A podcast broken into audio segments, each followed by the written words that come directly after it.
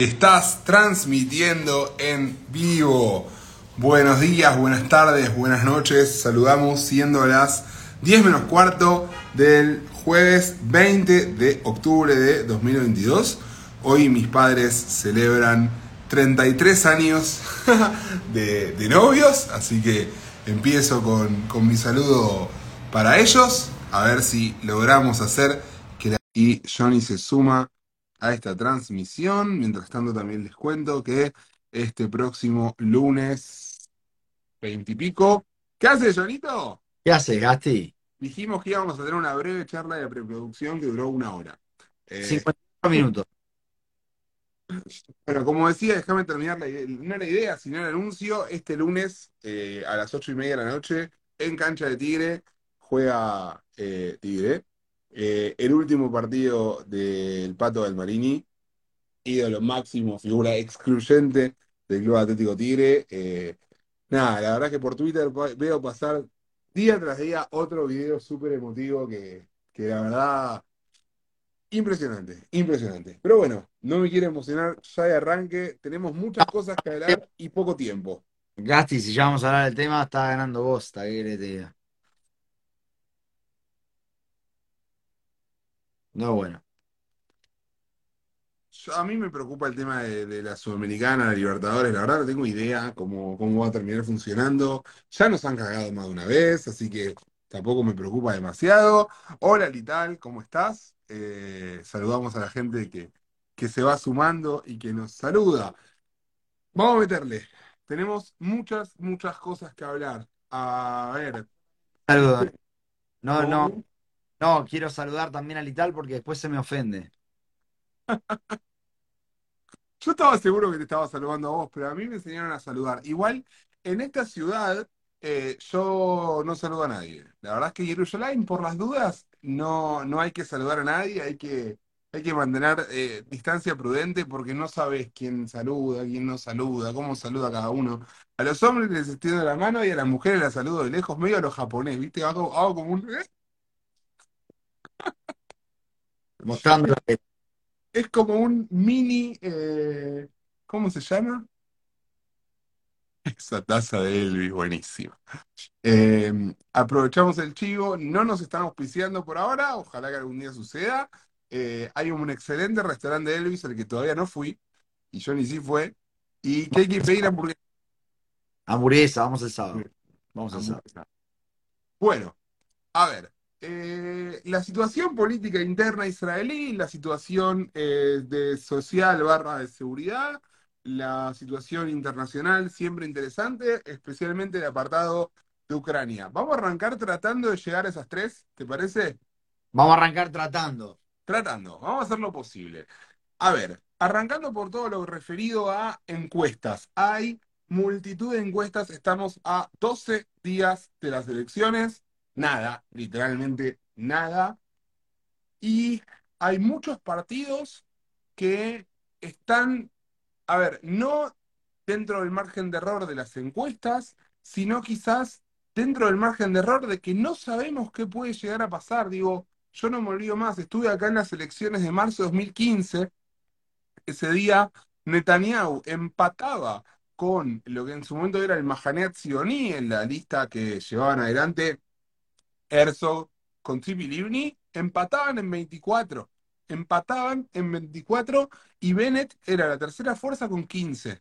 Netanyahu salió ese día con un discurso muy, muy conflictivo. A ver, eh, dijo literalmente, están llevando gente, haciendo alusión a los árabes, a votar eh, financiados por organizaciones europeas o organizaciones extranjeras. Tienen que votarme a mí y le robó la mitad de los votos a Bennett. Literal, Bennett el día antes medía 15 puntos y el día siguiente sacó 8. Y Netanyahu, que medía 24, sacó 30. O sea, fue una transferencia automática que literalmente dejó sin chances a, a la lista de, de Herzog y Livni en su momento. Entonces, digo, como, como suelen decir en, en Radio Can en español, un programa que sale todos los días, domingos a jueves, perdón, de 2 a 3 de la tarde acá en Israel y que eh, también lo pueden encontrar en Spotify. Yo ya que estamos le hago promoción a los demás porque la verdad es que a mí me gusta y me ayuda y lo escuché casi todos los días los últimos cinco años. Eh, y está bueno para mantenerse informado en el día a día. Eh, ellos siempre dicen una frase de Simón Pérez, que la- las encuestas son como el perfume. Hay que olerlo, pero no tomárselo. Yo, vos sabés lo que yo pienso de, de ese programa, pero, pero más que nada te voy a decir algo. Lo interesante, Cacho acaba de hacer una pregunta en hebreo, así que es para vos. Arabim, Noarim, la Calpi. Arabim, Noarim, la Calpi son los árabes se mueven hacia las, eh, ¿Se las hacia, urnas? hacia las urnas, hacia las urnas. Esa fue 2015. Esa, Exactamente. esta fue la selección que yo estaba comentando, que, que yo en ese momento estaba haciendo una pasantía en un, en un medio acá israelí, Israel en línea, que no sé si sigue existiendo. Eh, y, nada, me acuerdo haber escrito artículos de análisis al respecto, pero sí, sí, fue, fue 2015, antes de toda esta tanda de elecciones. La realidad es que estamos viviendo una radicalización y estamos viendo varios partidos que hoy no pasan el corte, pero lo podrían quizás llegar a pasar. Pienso principalmente en Abaita y Yehudí, encabezado por Jaqued, que literalmente le está, o sea, está asaltando a Gantz a mano, no quiero decir armada, pero a mano de un discurso de derecha. Sí, sal- saludamos a, a, nuestra propia Edith. Claro, a mi mamá la tengo que saludar siempre. A ver, Gasti, creo que, creo que acá hay algún punto que, que tenemos que decirlo lo siguiente. Lo primero, las encuestas, vos decís, ¿no? Este, eh, son como un perfume. Si hay algo que las encuestas nos pueden dejar y que es muy importante es ver las tendencias para entender a medida que se van eh, moviendo a quién le roban. Entonces, déjame que empiece por acá, déjame que empiece por, por este punto. Vamos a decirle a la gente, la mayor parte de las encuestas hoy dan un espacio de alrededor de entre 59 y 61 bancas para el bloque de Bibi, ¿sí? Y aproximadamente 55 56 para el bloque anti-Bibi, con 4 o 5, si es que pasan el corte, para eh, lo que hoy se llama, eh, ay, se me fue el nombre, Hadash y Tal. Y tal, bala de La, esta. la ex lista árabe eh, unida, en, en hebreo se llama Reshimá Meshutefet, yo digo Reshimá cada vez menos Meshutefet, porque bueno, se fue desintegrando, eran cuatro, quedan dos, No, Pero Gasti, para cosas. hacerlo, para hacerlo claro, ¿no? Vos tenés, a Lutz 14 claramente le va a dar 62 a Vivian, ¿eh? Pero bueno, eh, vos tenés eh, dos grupos, dijimos, importantes, lo cual es también interesante, no lo vamos a analizar hoy, lo venimos analizando, pero los dos grupos son Vivi o no Vivi, básicamente. Y lo interesante, es un gran problema en un sistema parlamentario. sí, sí, sí, pero lo, lo interesante de Gasti es que los dos grupos tienen dos líderes muy marcados, ¿no? Uno tiene a Lapid y el otro tiene a Bibi Netanyahu. Ahora, Gantz en su intento por tomar por asalto el, el bloque anti fracasó por completo. En el, en el, en el, por completo, no, no, no, por completo. No existe. El último fracaso más grande que vi después de ese fue si Boca no ganaba el campeonato, pero parece que lo va a ganar. Ahora, déjame que te, déjame que te diga una cosa. La Volpe, la Volpe fracasó menos que Gantz. Pero déjame que te diga una cosa, Gasti. Eh, cuando empezamos con las elecciones aquel 21 de junio, nosotros teníamos a Vivi en los 30 y largos y teníamos a la PIDE en los 20 y pocos. Lo que vemos es que el movimiento que se viene haciendo, y esto eh, quiero, quiero dar el crédito, ¿no? Esto es un estudio que hizo Ran Shimoni en Aretz eh, ayer, que es muy interesante si, si lo encuentran para leerlo completo, pero los movimientos que se vienen haciendo demuestran que hay una caída de eh, Netanyahu y hay una subida de la PID. Pareciera que se acerca a su piso de 31, 32, 33 y que la PID se acerca a su techo de 26, 27, 28. Ahora, el problema es, y lo que decía Gasti, ¿quién le está sacando los votos a quién? Porque cuando uno entiende de dónde salen estas diferencias, es que uno puede entender las tendencias y resolver medianamente las elecciones. Ahora, yo te voy a contar algo, Gasti, que es muy interesante, que te lo contaba recién, pero que lo dice Ran Shimon y lo muestra en este, en este estudio, y que te lo, te lo dice recién. Los votos de Netanyahu que están cayendo, ¿a dónde están yendo? a la extrema derecha. A Benguir y Smotrich. Ahora, no vamos a, a- a hablar de Benjamin Smotrich todavía, porque vamos a ver ello, pero es muy interesante decir esto. Y, en serio lo digo, es muy interesante. Los votos que pierde Netanyahu se quedan en Netanyahu, porque se quedan en el gobierno. Los votos que gana, que saca la PID, que le saca a alguien, se los está sacando a aquellos que no tienen tantas chances de pasar el mínimo. Entonces, si la PID crece hasta a cerca de los 30, que sería para él el, el santo grial llegar a los 30, pero a cambio de eso deja fuera a Meretz y a Bodá, cuidado, porque ahí completamente se desintegran las posibilidades de la PID de ser primer ministro. Recordemos dos cosas. Uno, tres cosas. Uno, el error estratégico de Meretz y Abodá de no juntarse, 100%. para el cual la PID insistió muchísimo. La PID Eh, hizo lo que tenía que hacer. El problema me parece, yo, yo personalmente se lo dejo a Merab Mijaeli, a Bodá. Yo.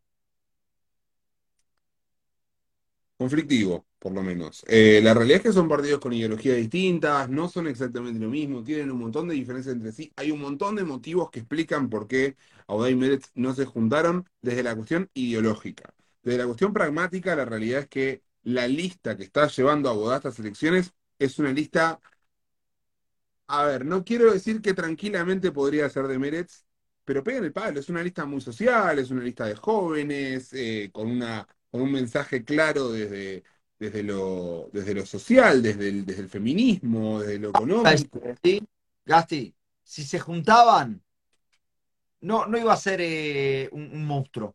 No, no, no, porque, a ver, son dos partidos que han compartido infinidad de gobiernos en el pasado, en el presente son los dos partidos del ala más izquierdista de la coalición que, que acaba de caer, y más todavía después de la derrota de la lista interna de, de Shai y Barlev. Porque si se quiere, la línea Barlev-Shai era una línea más parecida a la tradición, a ver, para que se entienda, entre comillas, militarista de Abodá. Abodá ha sido la casa de montones de generales del ejército de Israel a lo largo de la historia, con un montón de motivos para, para hablar al respecto, eh, y ganó la lista de, de- de- del centro de estudiantes.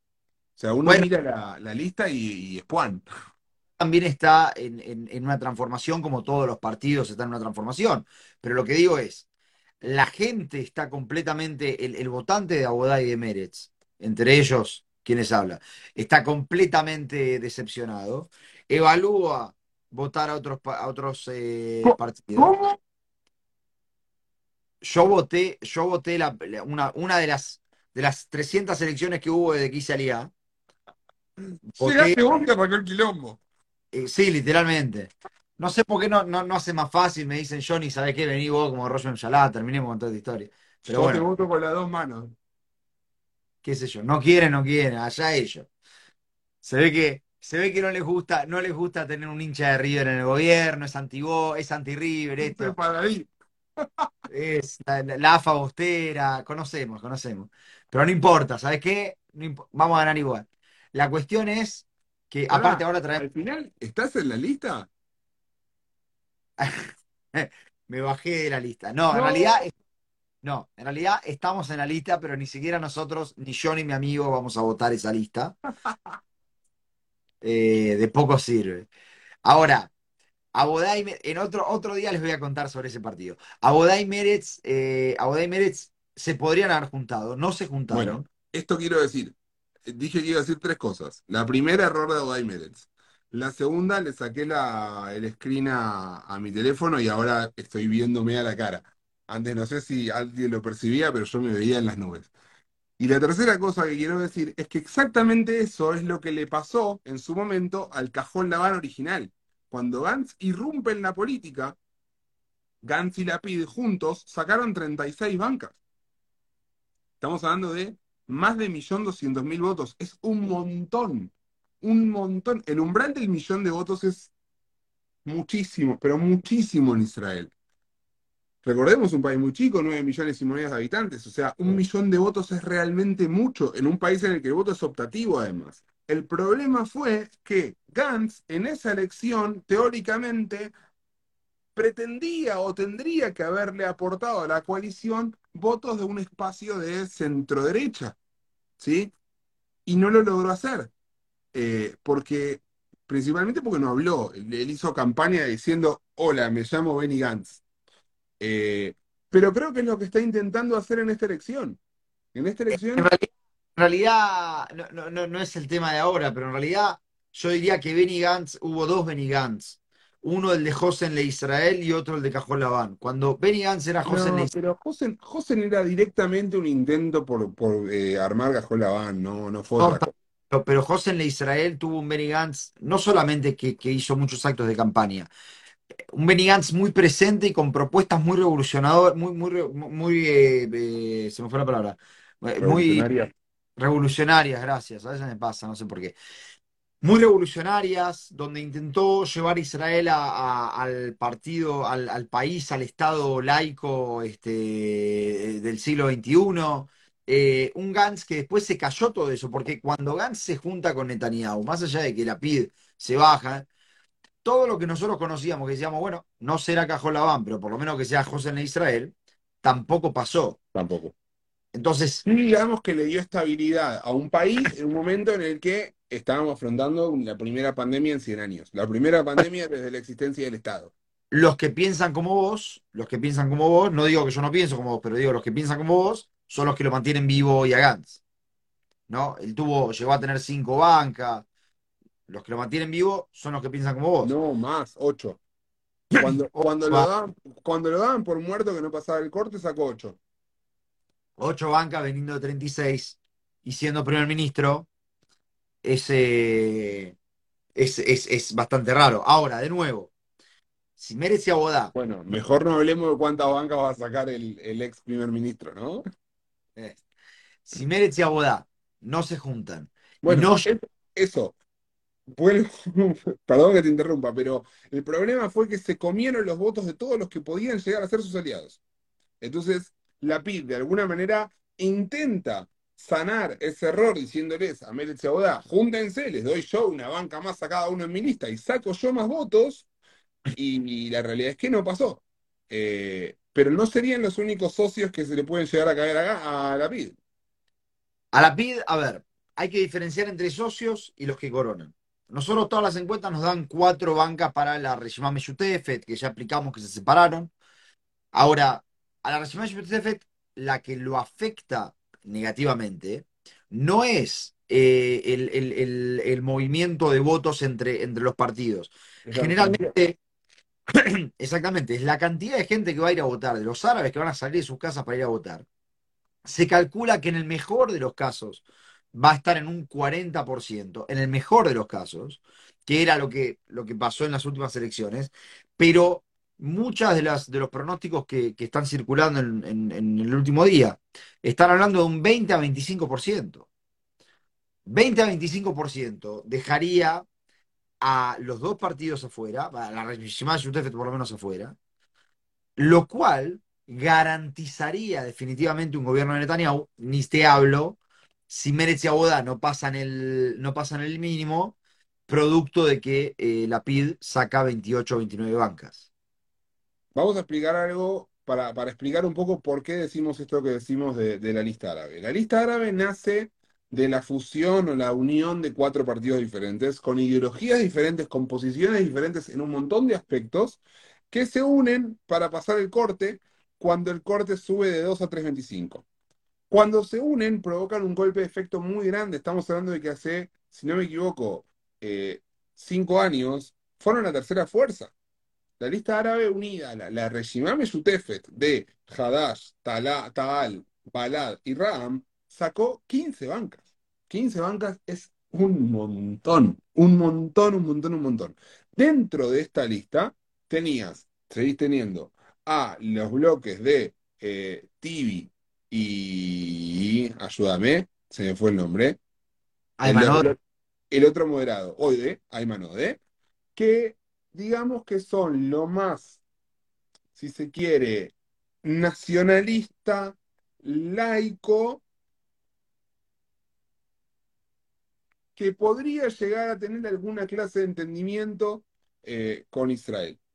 Después estaba la línea de RAM, que lo de RAM es muy loco, porque RAM es un partido islamista. O sea, RAM son los hermanos musulmanes en Israel. RAM tiene el Consejo de la Yura dentro del partido. RAM es un partido que hizo un giro que si vos me decías, escuchá, uno de estos cuatro partidos se va a separar y va a venirse del lado de estar a favor de entrar en un gobierno con Israel. Y Hadash, y Taal, quizás.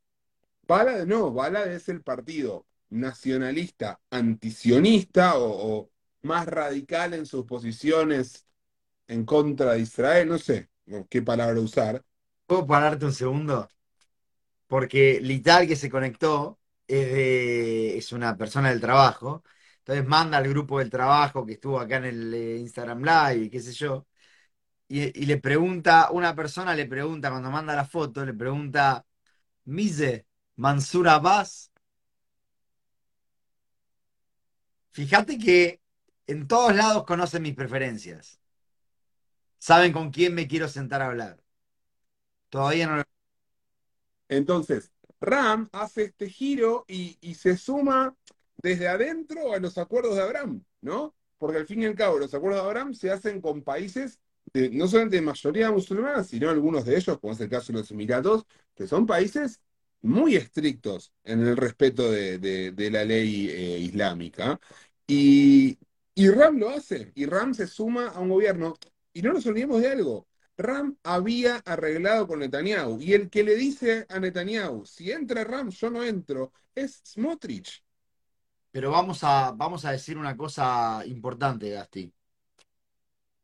Ram fue no solamente el primer partido en reconocer abiertamente la existencia del Estado de Israel y el derecho de existir, sino que en muchos momentos fue el que mantuvo a la coalición con vida. Total, pagando costos altísimos en momentos en los cuales era muy difícil pensar en que no iba a ser Ram el que termine rompiendo. No nos olvidemos, la coalición la rompe Yemina, porque si lo hubiera roto Ram, hubiera sido Bennett primer ministro de transición.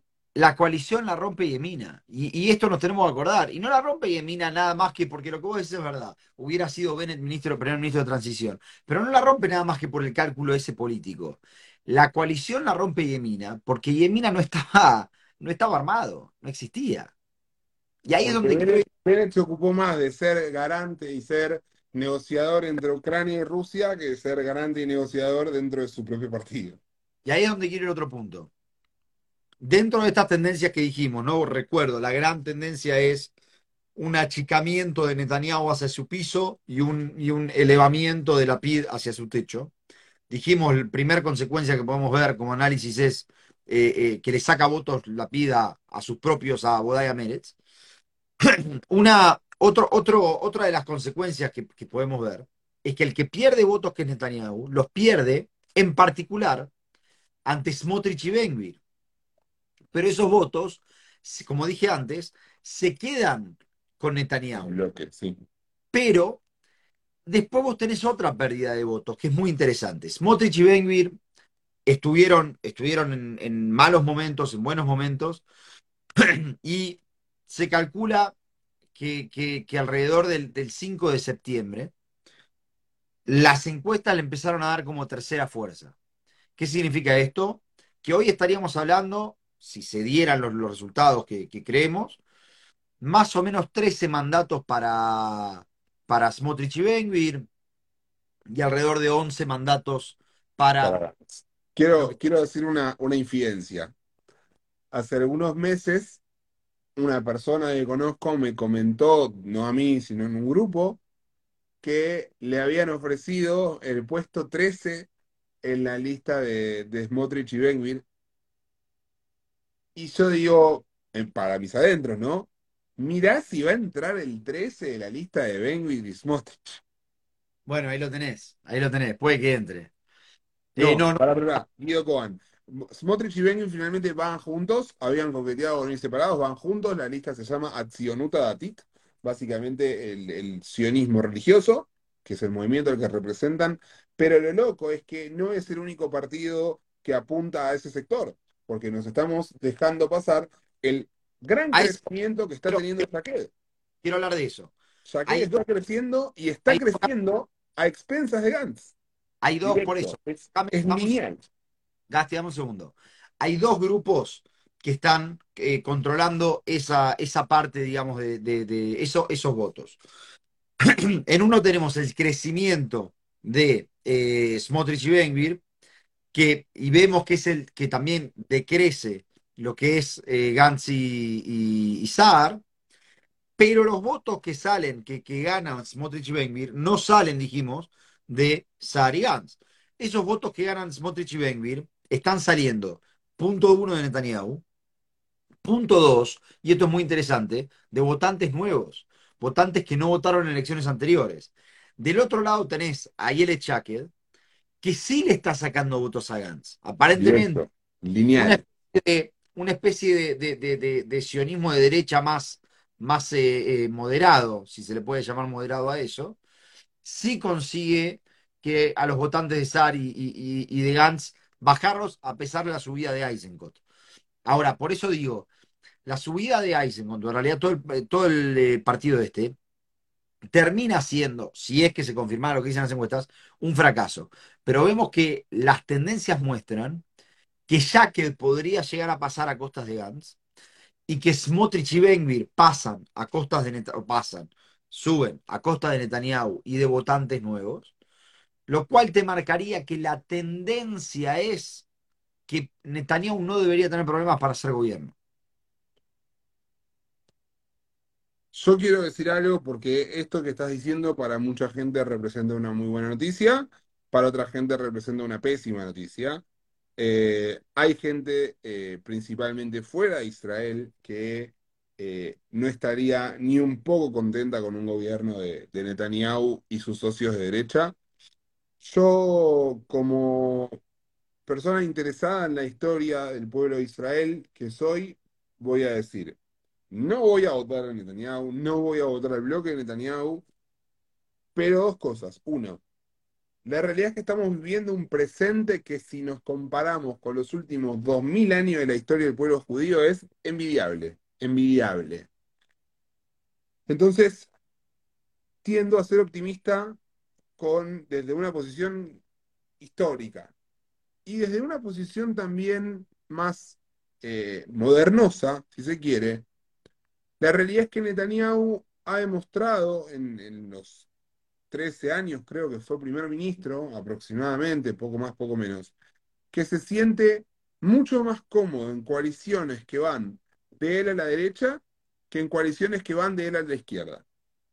Cuando estuvo en una coalición que iba de él a la izquierda, con Livni y Lapid, entre ellos, por ejemplo, el, el gobierno laico 2013-2015, Netanyahu no estuvo cómodo y se notó. Y fue él mismo el que terminó por atomizar ese gobierno y despedir a varios de sus ministros para convocar elecciones. Sin embargo, cuando gobierna en conjunto con socios de derecha, tiene la posibilidad de arbitrar y de eh, moderar eh, y de terminar por llevar la balanza menos a la derecha de lo que algunos de sus socios quisieran. Eh, qué sé yo, a ver, la realidad es que el legado de Netanyahu, el día que Netanyahu se retire, porque esto que hablaba al principio de Galmarini, hoy todos los hinchas de Tigre son galmarinistas. Yo me he puteado con gente en varias tribunas de Tigre, eh, Galmarini, retirate, no sé qué. Hoy lo aman todos. Con Vivi yo creo que va a pasar algo parecido. Eh, el día que Vivi finalmente deje la política, ya sea porque va preso o porque se muere, porque no me imagino que una persona como él deje la política por otro motivo, va a haber mucha gente que nunca lo votó, que va a hacer una valoración objetiva y va a decir, che, la verdad es que no fue el peor gobierno de todos los tiempos y que tuvo esta y esta otra cosa buena. La realidad es que el problema, y para mí una de las peores cosas que, que le va a dejar Netanyahu a la, a la situación política israelí es el haber convalidado y el haberle dado espacio y legitimidad a grupos radicales que no solían ser legítimos. Que, que caso como el, el partido Noam, que es un partido abiertamente homofóbico, o caso como el partido de Benguir, digo, Benguir ha tenido posiciones muy Sí, no. radicales de derecha, y el gran problema que tenemos, además de haberlos, haber abierto el dique de contención, es que Netanyahu mismo no termina de entender, y esto es algo que yo no puedo entender, como un tipo como él no lo entiende, que él no tiene margen para ir a Europa o para ir a Estados Unidos y decir, ahora soy un tipo nuevo, porque ya saben quién es. Y la realidad es que no lo quieren. Me parece, un vivista, un toque, un vivista puede decir, no lo quieren porque esto, aquello. No me importa por qué. La realidad es que no lo quieren. Y el hecho de que no lo quieran es un problema. Porque incluso Bennett, siendo más de derecha que Bibi, tuvo mejor relación con Biden. Ahora sí. parece estás, que estás, eh, es un buen discurso el que das, pero me parece que estás ignorando un dato que por lo menos yo creo así, puede ser que vos no lo creas así, que suena como que para vos eh, Net- Netanyahu se junta, a pesar de, su, de, de él mismo, se junta con Ben-Gvir y con Smotrich. Me No, parece él lo legitima. No, no, no, él lo legitima porque él también es parte de eso. Digamos, vamos a decirlo de la forma, de la forma correcta. Él lo manda a Smotrich a Benvir hacer. Yo sé que vos no lo, no lo consideras así, yo lo considero así. Yo creo que Netanyahu usa a Smotrich a Benvir para hacerle el trabajo sucio que él no puede hacer por ser Netanyahu, pero los tiene que usar a ellos y ellos son funcionales a eso. Prueba de lo que estoy diciendo, prueba de lo que estoy diciendo es que Smotrich, que hoy no está en el gobierno, Smotrich, que es una persona que no tiene ningún tipo de rol hoy eh, ponderante dentro de la política, eh, digo la política eh, La actualmente, gestión.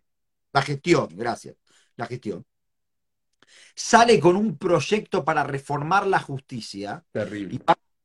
pero el dato es, más allá de todo lo que no tiene ningún tipo de sentido ni, ni- ni- ni de cabida en un país democrático, lo que, lo que es muy interesante es que uno de los planteos es básicamente cancelar el delito porque se le imputa a Netanyahu. Por Entonces, ende, cancelar el juicio. entonces, que me digan, que me digan que Smotrich no está ahí para hacerle el trabajo sucio a eh, Netanyahu, la verdad me parece que no es real. Yo creo que Netanyahu le da legitimidad porque él es parte de eso, porque él es parte, porque él cree legítimamente en las posturas de Ben-Gvir y de, y de Smotrich y no se da cuenta que es muy peligroso para el Estado de Israel, particularmente porque, vamos a decir la verdad, estamos hablando de autoritarios y estamos hablando de gente que no es la que queremos liderando el Estado.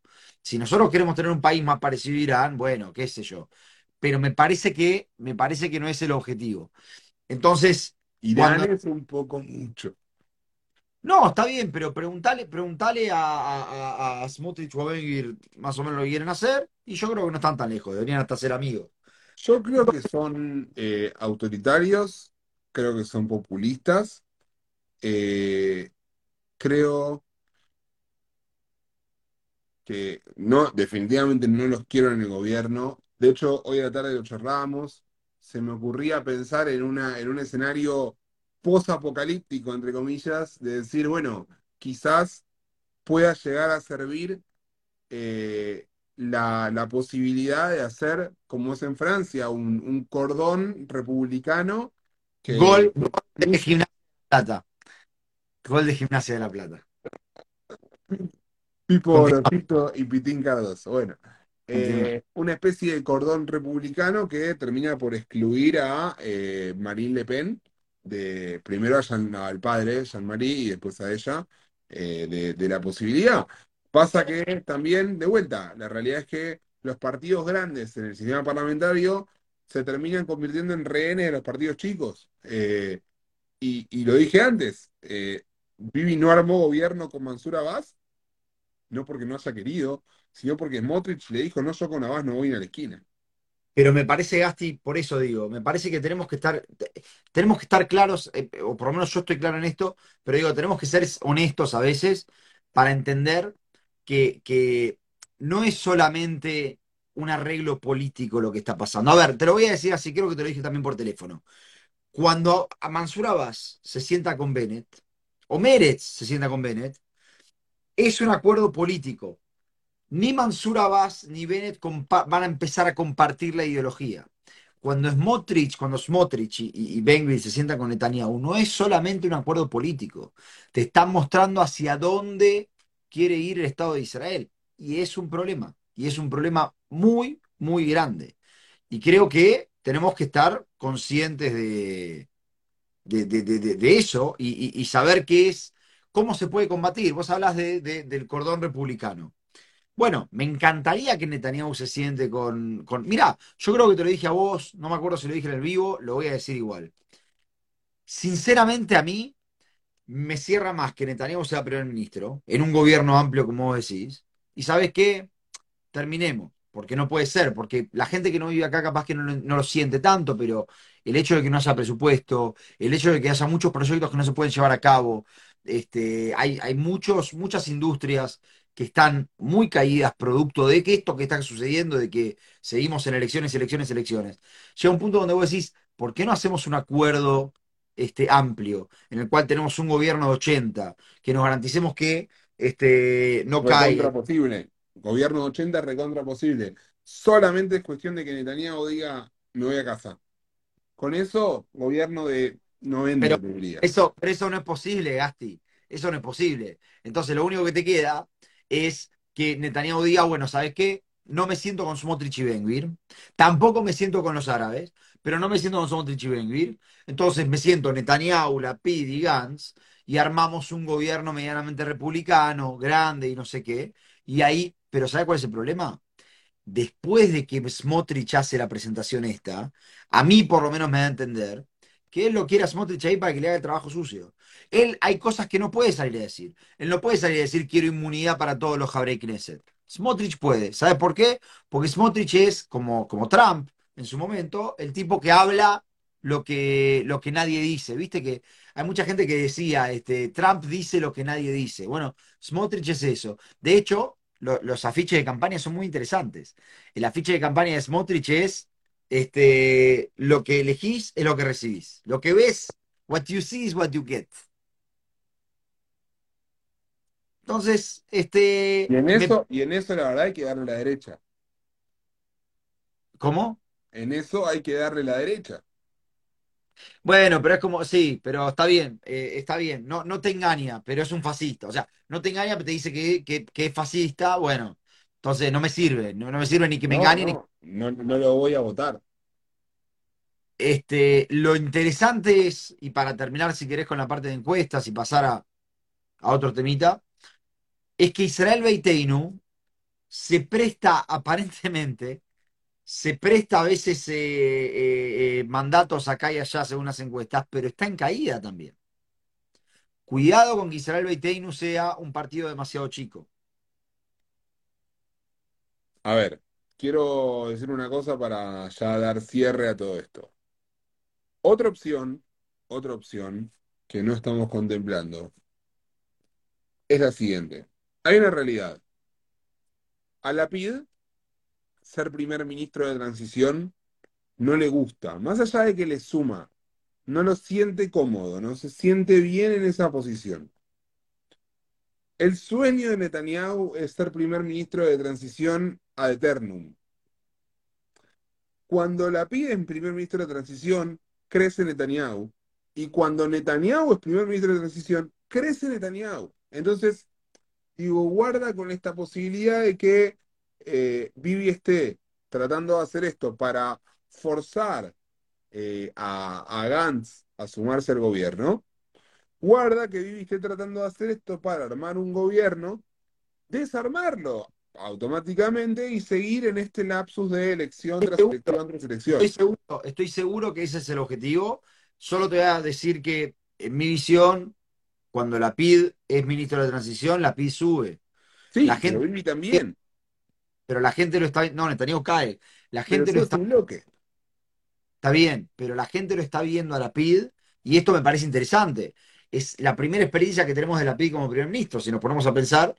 Y la gente lo está viendo a la PID como eh, el, líder de, este, de este proyecto. Fíjate que antes eh, también, ¿no? Nos dividíamos entre los que quieren a Bibi y los que no quieren a Bibi.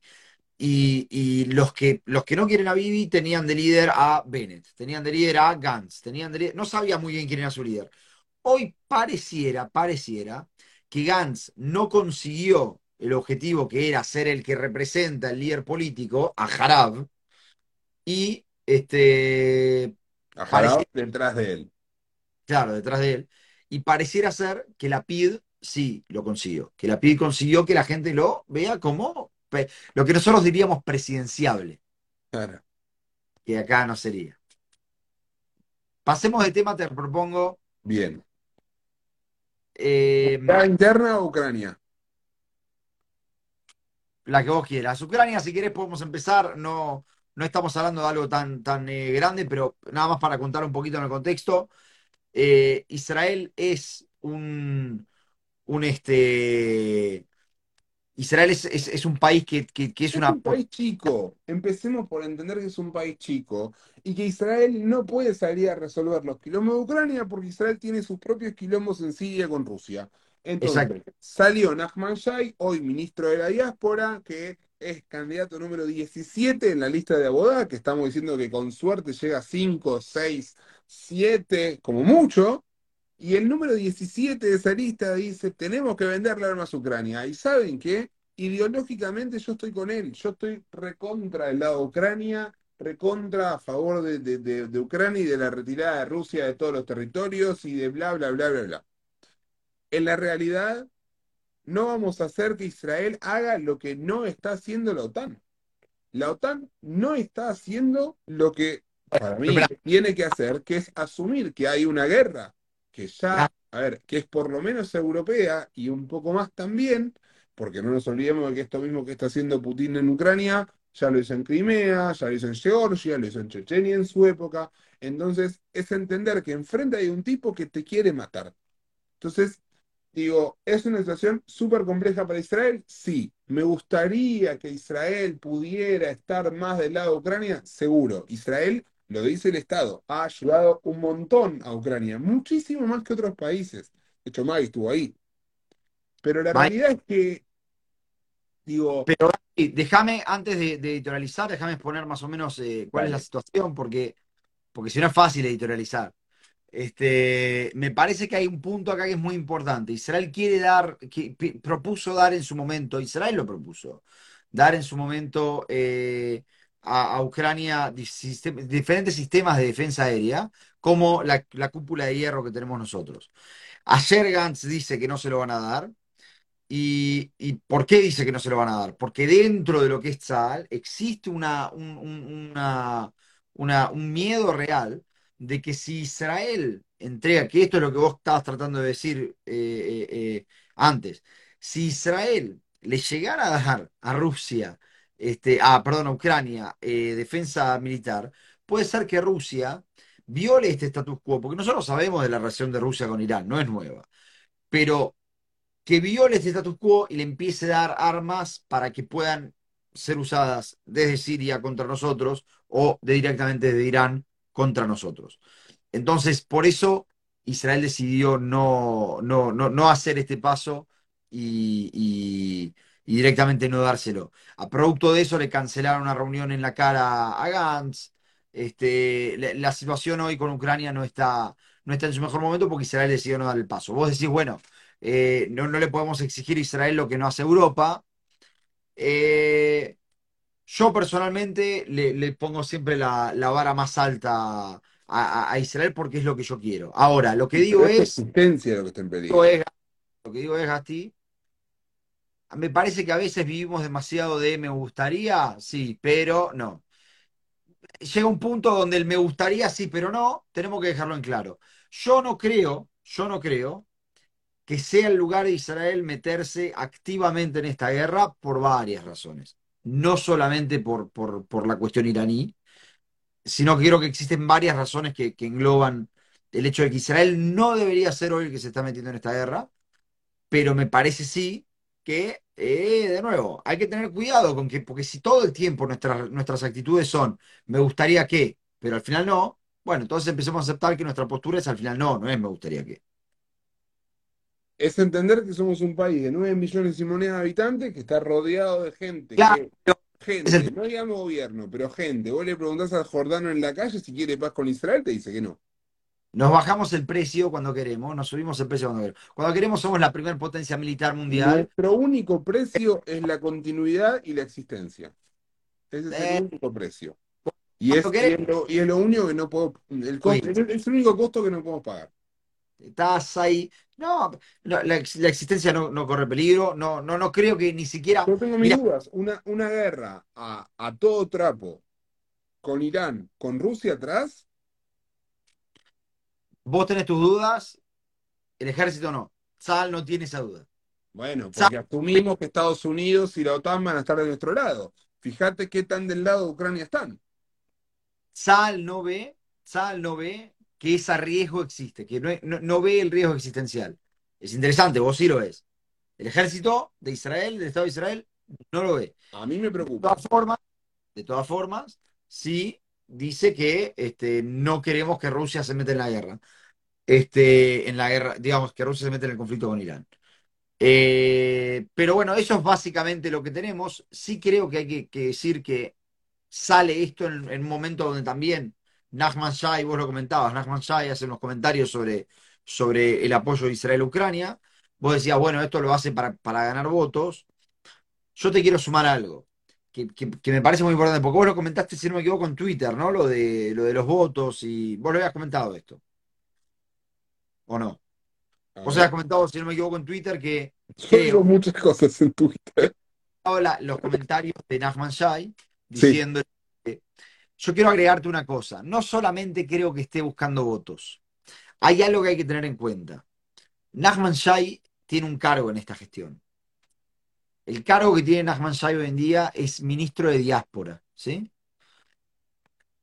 Como ministro de diáspora, es lógico que él tome una postura contra, contra Rusia, particularmente porque no sé si se sabe mucho, si te acordás, que hace un par de meses nada más, casi, casi, casi que cierran a la Sojnut en Rusia. de hecho sigue estando eh, corriendo el juicio. Sigue corriendo, pero estuvieron a punto de cerrarlo, al final por lo menos to- todavía está abierto, eh, producto de este, estos enfrentamientos con, eh, con, con- con Rusia respecto de la guerra. Nachman Shai está respondiendo también a ese, a ese conflicto. Ahora, solo voy a decir una cosa, habiendo una cantidad de rusos que están tratando de hacer algo en el último tiempo, es muy interesante cómo la Sojnut decidió dejar de atender el teléfono, qué sé yo. Este, las quejas que hay respecto de la gestión de la Sojnut últimamente son enormes, eh, en- eh, porque están haciendo algo para lo cual claramente no les daba, no les daba el, el nivel. Acá dice, eh, Nahue dice, con el apoyo israelí a Ucrania, la guerra se transformará en Irán, probando sus armamentos e Israel demostrando que son juguetes. Eh, bueno, está bien, está bien. Optimista. No, de nuevo, existe, Gasti, este, este discurso de somos la potencia número uno, pero cuando nos conviene nos bajamos el precio. Ah, somos un país chiquitito, pobre de nosotros. Muy bien, vamos a pasar a la cuestión interna. Es que, a ver, si vos, si vos tenés el- la potestad de decir eh, lo que dijiste antes de, de Trump, yo te digo, eh, somos una potencia muy fuerte. Mientras tanto, siga funcionando el dique de contención dentro del Partido Demócrata que impide el acceso a cargos de mayor poder a eh, cierto ala poco moderada. Te quiero hacer una pregunta, Gasti. ¿Por qué lo sacaste el tema? Porque vos antes dijiste algo de Trump. Pero era algo sobre lo que no queríamos hablar Piedra contra piedra. me No dije nada con forzás, lo que no estés de acuerdo. me forzás a decir que estamos hablando del dique de contención de, de cierto partido, del Partido Demócrata, del ala terrorista supuestamente del Partido Yo Demócrata, poco moderada, vos dijiste terrorista. y no estamos hablando de los grupos antisemitas, antisemitas supremacistas los que blancos. hay que caerles con todo el peso de la ley. KL, entonces, KL, KL. En Yo, Florida, yo personalmente, porque yo, presidente de los Estados Unidos. en Florida, en Florida, estos grupos solamente en este año mataron a ciento, perdón, hubieron 190 ataques contra judíos, targeteados contra judíos, de los grupos apoyados, apoyados públicamente por Trump. Entonces, digo, cuando nosotros discutimos respecto de este, el antisemitismo, nos estamos olvidando de algo. Nos estamos olvidando de algo. Eh, vamos a la interna. La situación interna, a ver, hoy, hoy lo hablaba con un amigo que no está en, en la chiquita y me dice, che, ¿qué está pasando? La chiquita me refiero en, el día a día, ¿no? Del, del conflicto. Y me dice, che, ¿qué está pasando? Y le digo, ¿respecto a qué? Me dice, no, leí que están habiendo enfrentamientos, atentados, ataques, qué sé yo. Y le digo, mira, vivís en Buenos Aires. Sí. Digo, ¿vos sabés que este año mataron en Rosario en promedio una persona por día? Y me dice, no. Pero sabés que hay una situación de seguridad muy complicada. Sí. Eh, ¿te afecta directamente en lo, en lo cotidiano? O sea, todo nos afecta porque lo humano. ¿En lo cotidiano te afecta? No. Yo la realidad es que eh, antes de venir había muchas cosas sobre Jerusalén que no terminaba de entender. Eh, era un tema que, que yo en general prefería eh, dejar un poco de lado por la tremenda complejidad que tiene y que viviendo acá siguen habiendo un montón de cosas más que no entiendo, obviamente, eh, y creo que no las voy a entender ni aunque viva toda mi vida acá. Pero la realidad es que un poco siento que al ciudadano de a pie lo que pasa del otro lado de la línea verde, si se quiere, no es que le resbala, pero no pega igual. Entonces, ¿qué está pasando? Del otro lado de la línea verde está pasando de todo. Eh, la situación es muy difícil de, de contener. Eh, hay una ideología y una educación para el odio, eso es innegable. Eh, hay un, sentimiento de enemistad muy fuerte que la realidad es que es mutuo y que hasta ahora generalmente no se venía traduciendo en incidentes violentos a la par, digamos. Eran muchos, muchos, muchos, muchos más los ataques de árabes contra judíos que los ataques de judíos contra árabes. Esa balanza, digo, se está empezando a emparejar peligrosamente. Y volvemos a lo político. El haber legitimado a Ben-Gvir y, y su discurso, muchas veces muy radical, aunque se haya moderado últimamente, eh, es un problema. Y la realidad es que, a ver, yo no se me ocurre salir con un palo y partírselo en la cabeza a alguien, porque no, no soy así, no es la forma de- no es esa la forma en la que elijo vivir mi vida. Pero la realidad es que hay índices de violencia muy fuertes, muy fuertes, sostenidos, y hay un trauma muy grande, antes lo decía Johnny en, en- la charla previa, un trauma muy grande con, con lo que es la, la imagen de los linchamientos y con, eh, con civiles ensañados matando gente y saliendo un tipo la foto, el tipo que sale por la ventana con las manos manchadas de sangre y, todos los orcos abajo aplaudiendo. Pero a ver, mientras las escuelas de la autoridad palestina, que es supuestamente el ala moderada, sigan llevando nombres de terroristas, mientras el primer ministro palestino, Shtaye, se siga juntando con eh, gente que abiertamente pertenece a lo que se llama las brigadas de, la- las brigadas de Al-Aqsa, que son eh, el, brazo armado de- del partido moderado, supuestamente. Y mientras en el mundo se siga relativizando la cuestión de los palestinos, como mandé una foto el otro día que mucho no les gustó, eh, que yo realmente lo, creo y lo, veo y lo entiendo y lo vivo así. Esta imagen del atentado contra las Torres Gemelas, que decía algo como mueren ocho saudíes en accidente de aviación, al- algo del estilo. ¿Viste? Siempre, el titular siempre empieza con Israel ataca. Y abajo te dicen en chiquito, en respuesta a los 250 misiles, 37 ataques, 27 no sé.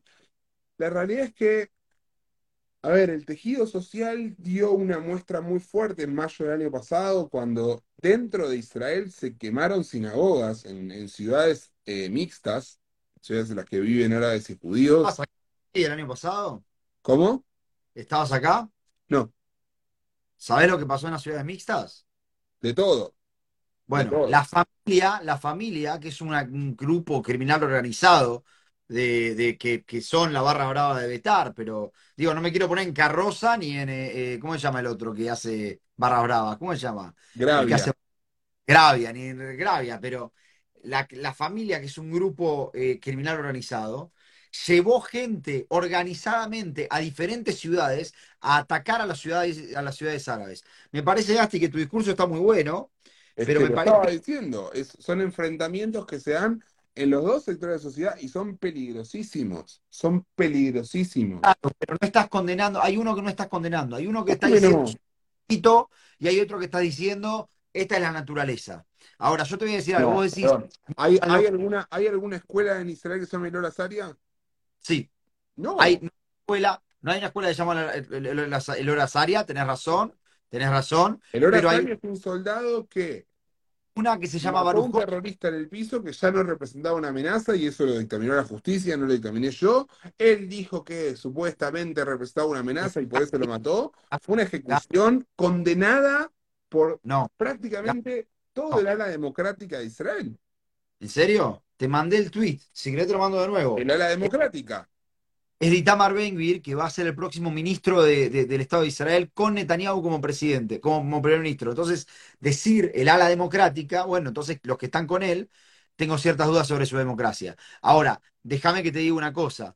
No hay una escuela que se llama el Hora Saria, porque el Hora Saria, discúlpame, vos siempre lo sacamos como, ejemplo, el Hora Saria no es el peor, Porque no, No es el- tantos. porque no es el peor, porque el Hora Saria, el Hora ¿Querés Saria, Baruch Goldstein? ¿Hay una escuela Baruch Goldstein? Sí. sí, hay una plaza, Baruch Goldstein, hay una Una. plaza. Una. Gasti, si hubiera, escuchá, Está mal, está mal, no tendría que haber ninguna, pero hay una. No podemos decir que en este país se educa para el odio. No es un país que se eduque para el odio. vos no sabés lo que, vos no sabés ni cómo se llaman las escuelas, ni lo que se enseña en los Tajim. No tenés idea. Y reconocé que no tenés idea. No, no, nunca, la verdad nunca estuve. Muy bien, sabemos cómo se llaman las escuelas de Ramala, pero no tenemos idea de cómo se llaman las escuelas de los Tajim. Yo te puedo decir con seguridad, porque yo estuve ahí, y es la única razón por la que lo sé, porque estuve ahí, porque nadie me lo dijo, porque nunca nadie lo dice, que existe una plaza que se llama Baruch Goldstein en Hebrón. Baruch Plaza. Goldstein, recordemos, es un terrorista judío que mató veintipico de personas. lo mató, pero ametralló y terminó. Ahora, vamos a decir la verdad. El Hora Zaria es un tipo que estaba cumpliendo sus funciones y podemos discutir hasta qué punto lo, lo- lo- lo que hizo fue producto de odio, de Baruch Goldstein no hay ningún, ningún tipo de, de odio. Ahora, te pregunto en serio, ¿sabés cómo se llaman todas las escuelas en Ramallah? ¿Sabés cómo se llama una escuela en Hebrón? ¿Una escuela en los Tajim? No, sabemos. Pero sí No, tenés la, porque- la continuidad democrática del Estado. No lo Es un problema que se está dando en el mundo que es que mucha gente se siente representada Pará, por ideas No. radicales. Eso también pasa en Israel. Pero, boludo, tenemos 100 años de tradición de ataques. tenemos, es verdad. Este año son 100 años de la masacre de Hebrón. pero Gasti, no, no lo sabemos porque estamos blindando completamente a los terroristas judíos. Vamos a recordar que solamente ayer, solamente ayer, hubo ataques contra soldados judíos, contra Hayarim de Tzal Sí. en Jawara.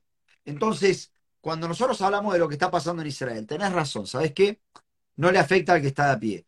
Te voy a, te, te voy a sumar una cosa. En realidad, también cuando pasa algo en Gaza o en Beersheba, en Jerusalén y en Tel Aviv tampoco pasa nada. Tampoco. A menos que el misil caiga en Tel Aviv, no pasa nada.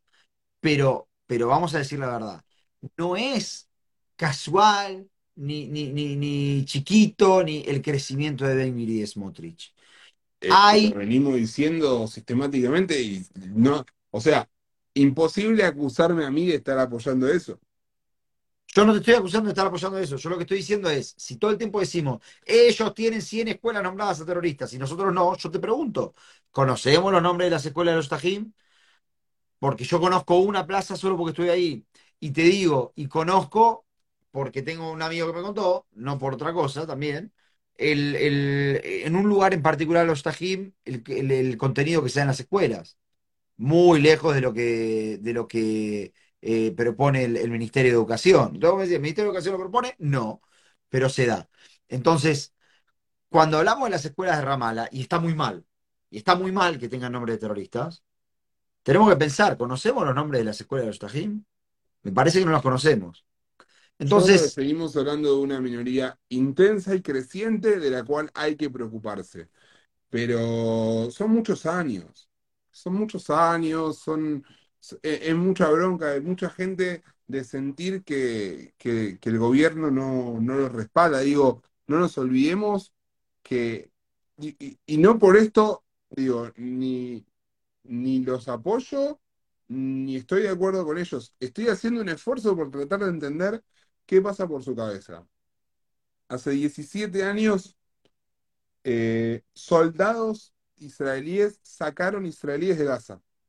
Los sacaron a la fuerza, a la fuerza. 100%, y ellos no querían, No querían. ¿no? Eh, los últimos 17 años, digo, ¿qué, qué resultados rescatables tenemos de la salida de, de Gaza en términos eh, de, de, de paz o de seguridad? ¿Es real que mueren menos soldados porque morían muchos soldados en Gaza? Es verdad. Pero la realidad es que Gaza no, no se transformó en un faro de democracia y prosperidad.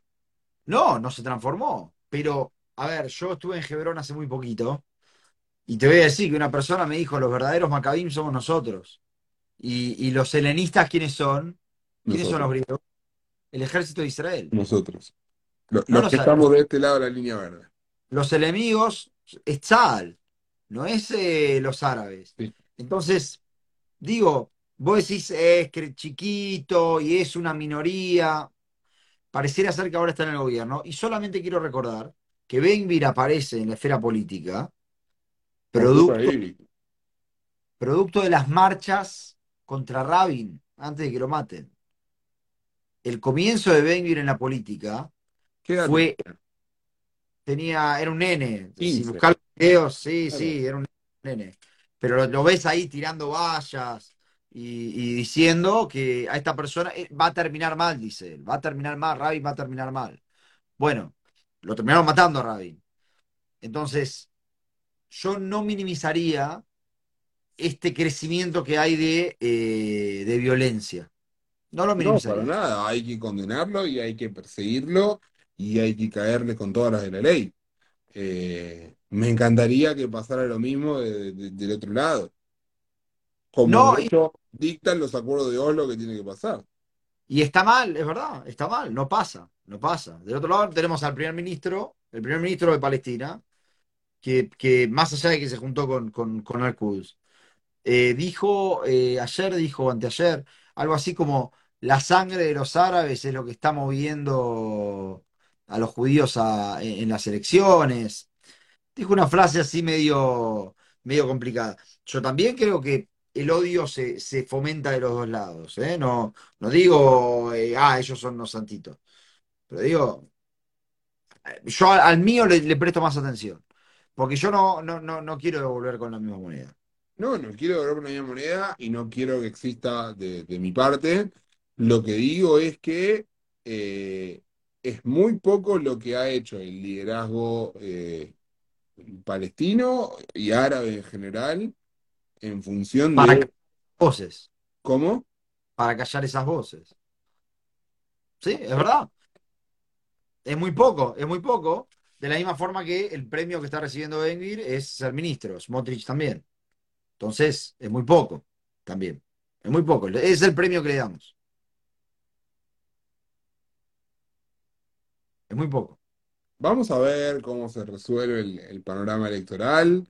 Eh, no me parece un tema menor que, que la gente que, que está considerando tanto votar a Smotrich o Ben-Gvir, como incluso también votar a Netanyahu, sepa eh, cuál pareciera hoy que puede llegar a ser la, orientación de, su coalición. Eh, yo lo dije hace un par de semanas y a pesar de que esté bajando las encuestas, al día de hoy 99% estoy casi seguro que voy a votar me gustaría eh, que haya un cerco democrático. Daniel, sí, va a quedar gua- guardado este video en mi perfil eh, y además también nos pueden escuchar en Spotify. Eh, lo vamos a compartir también el link en las historias. Eh, y, y recomiéndenselo a gente que piensen que le pueda llegar a, gustar, a interesar. Estamos en un momento muy, muy movido de todo este panorama. Yo no dejo de ser optimista. No, no, no, no puedo no ser optimista pensando en todas las cosas que hemos pasado. Y quiero retomar algo que vos dijiste sobre el Ministerio de Educación. Sería para mí fundamental, fundamental que se pueda realmente aplicar la ley y el programa educativo del Ministerio de Educación en todas las escuelas del país, no solamente las escuelas eh, Laicas. de derecha de los territorios, sino también en las escuelas ultraortodoxas de, de acá a la vuelta. Literalmente de acá a la vuelta, vivo a la vuelta de Mea Shearim.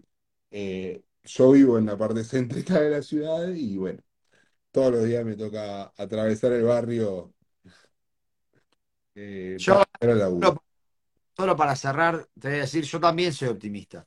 Yo creo que es una época que va a pasar, pero creo que también depende de nosotros este, despertar, digamos, y decir, está pasando esto.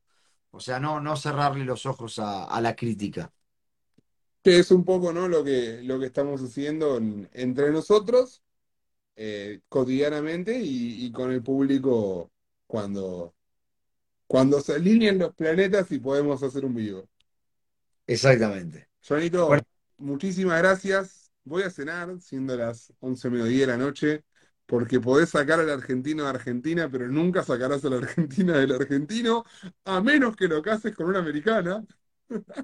ahí está, ahí estaba, ahí estaba. Gasti, te mando un abrazo enorme y nos vamos a ver mañana, seguramente pasado. Dale, dale, por favor.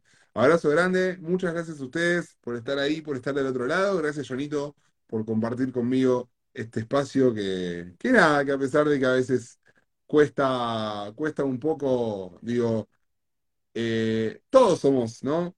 Por más que, que ni vos ni yo eh, seamos parte de- del movimiento justicialista, eh, Perón como, como orador y, y con algunas de sus frases, la verdad hay que sacarse sombrero. Hay una que decía, si no me equivoco, quizás se la estoy adjudicando a él, pero no es de él, decía, nunca es triste la verdad, lo que no tiene remedio. Yo creo que es Serrat. También, Ah, yo creo que es Serrat. todas, todas son de Perón o de Borges, ¿viste? Gasti, síganos a todos, síganos en Spotify, en Apple Podcast, Google Podcast, todo. Estaba pensando en otra frase, pero ahora me lo olvidé. No sé qué pasó. Este, di- dislates. Vamos. Abrazo grande. Chao, Gasti. Chao, chao.